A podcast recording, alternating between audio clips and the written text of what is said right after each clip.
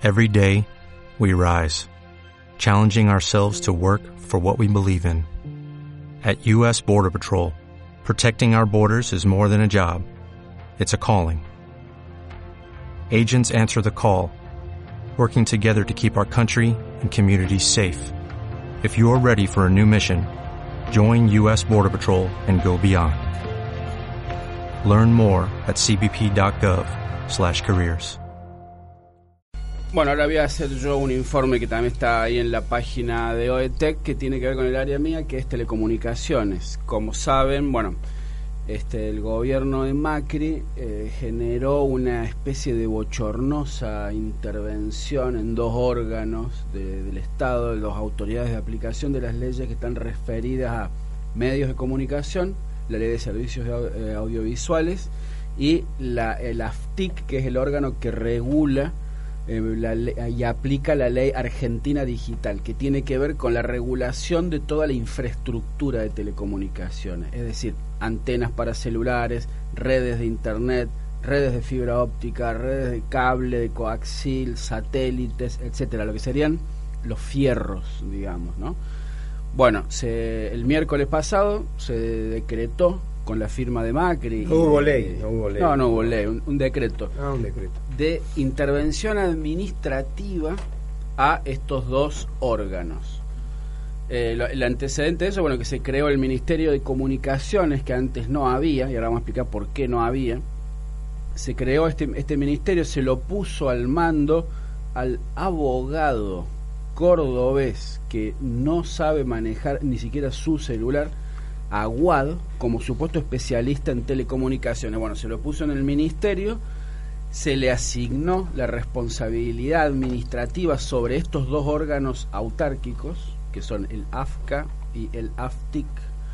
Y después, el día miércoles, él mismo firmó junto al presidente la intervención. ¿no? Bien, eh, generó toda una situación realmente tensa, desagradable, papelonera a nivel internacional para los especialistas del mundo de la regulación, este, imputándolo a Martín Sabatella, uno de los directores de, este, de uno de estos organismos del AFCA, imputándolo penalmente, los jueces y algunos fiscales haciendo los mandados rapidito, rapidito, en una, en una actitud histérica, un 24 4 a la tarde, un 23 a la, a la, tarde y un 24 de diciembre a la tarde, haciendo circular exhorto, moviendo la federal para un órgano de regulación de las telecomunicaciones. que alguien explique la necesidad y la urgencia. Pues bien, estamos todos alertas, quienes participan del, del mundo técnico y académico en, el, tema de regulación de las telecomunicaciones, un tema muy difícil, muy técnico, muy importante, con connotaciones políticas realmente este, que se juegan a lo largo de los años, porque a partir de una regulación en esa área es que se coordina algo tan poderoso como son los grandes conglomerados mediáticos en todo el mundo. Eh, puntualmente, bueno, nosotros lo que, lo que hemos podido ver, hicimos un, informe, es que acá lo que está pasando es lo que en la jerga se llama la captura del regulador. Captura del regulador refiere a una situación técnico-política que se da en estos entes de regulación, ya sea de las telecomunicaciones, como de la energía, como de los medicamentos, etcétera, en donde el ente que tiene que regular y controlar es cooptado, tomado, capturado por alguno de los sujetos de esa regulación, por alguno de los actores en ese mercado, logra, este, por presión política, por desestabilización política o por los ardides, digamos, que, que tengan a mano, tomar de alguna manera ese ente de regulación y hacerlo funcionar en pos de sus intereses, por tanto, en desmedro del servicio que prestan y del mercado en el, cual operan. El regulado se transforma en regulador. Exactamente, bajo una apariencia de, este, independencia. de alguna independencia. Bueno, eso es lo que así lo hemos caracterizado a esta situación. ¿Por qué? Porque tenemos un retroceso enorme y esto ya es, digamos, muchos me han dicho, bueno, hay que esperar para ver cómo ya concretamente tenemos un, hecho de retroceso, puntualmente en el caso de, telecomunicaciones, porque se vuelve al esquema abandonado en todo el mundo de un ministerio de telecomunicaciones. Ese, ese, ese tipo de, de, armado, de, de, de superestructura jurídica es la que ya no va más en todo el mundo.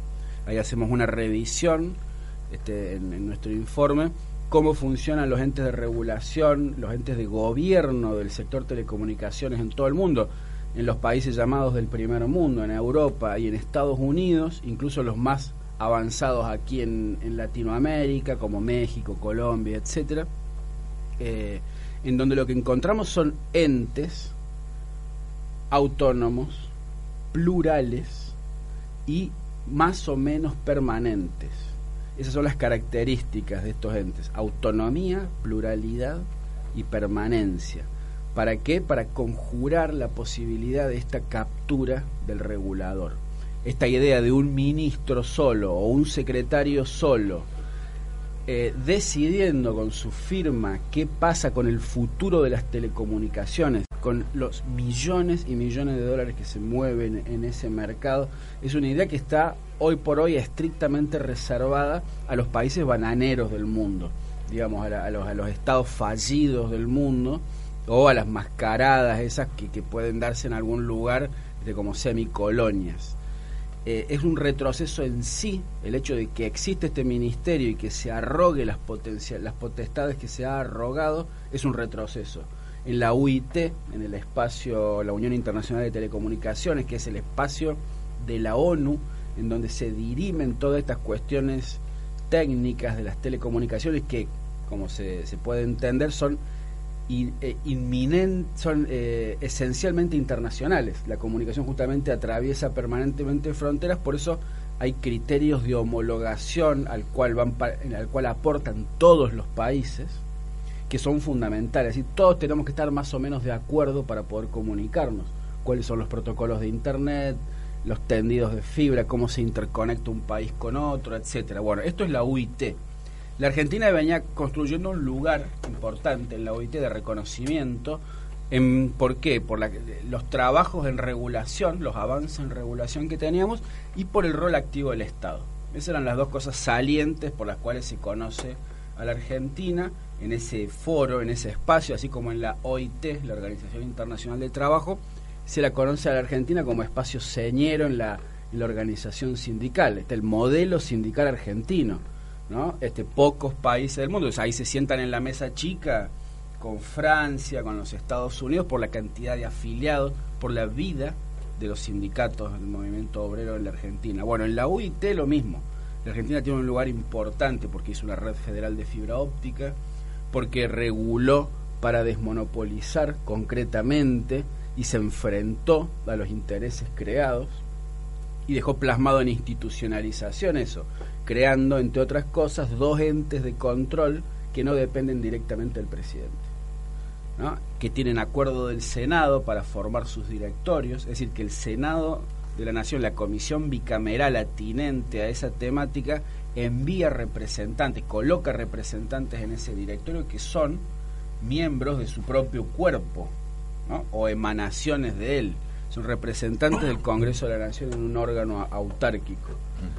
Por eso, esta, además de ser bochornosa, digamos, la, intervención que plantea el ministro Aguad y totalmente inconsistente, genera un conflicto de poderes. Es una administración, es una intervención administrativa, es decir, acotada al ámbito de la administración pública, pero que roza el orden federal, porque también en ese directorio están los secretarios de comunicación de las provincias representados y este de conflicto de poder con el legislativo porque hay representantes del legislativo ahí.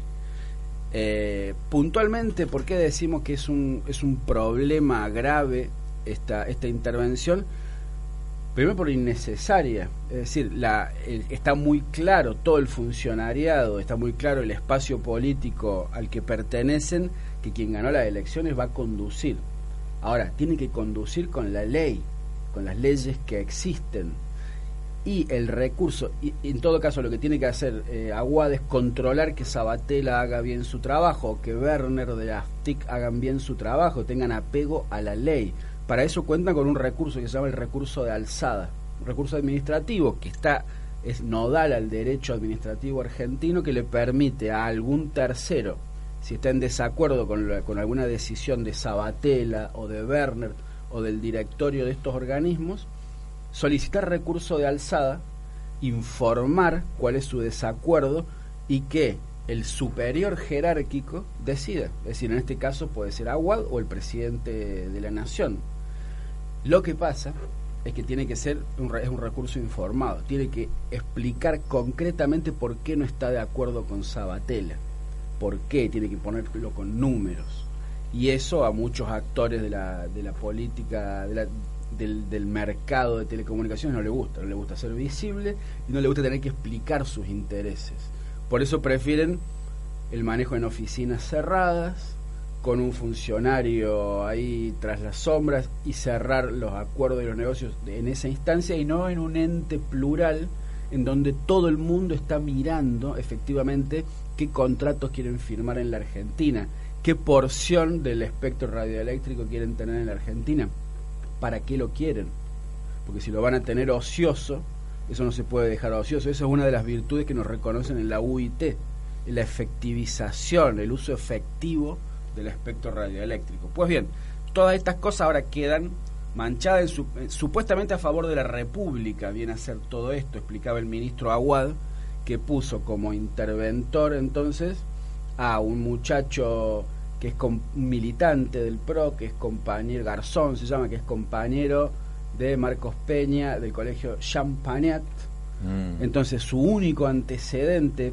para supuestamente técnicamente coordinar el órgano de regulación de las telecomunicaciones es, es este, ser un militante del PRO. Entonces ahí la, el, el, eficientismo de los CEOs del, del, PRO parece quedar un tanto entre comillas, que entre paréntesis, ¿no?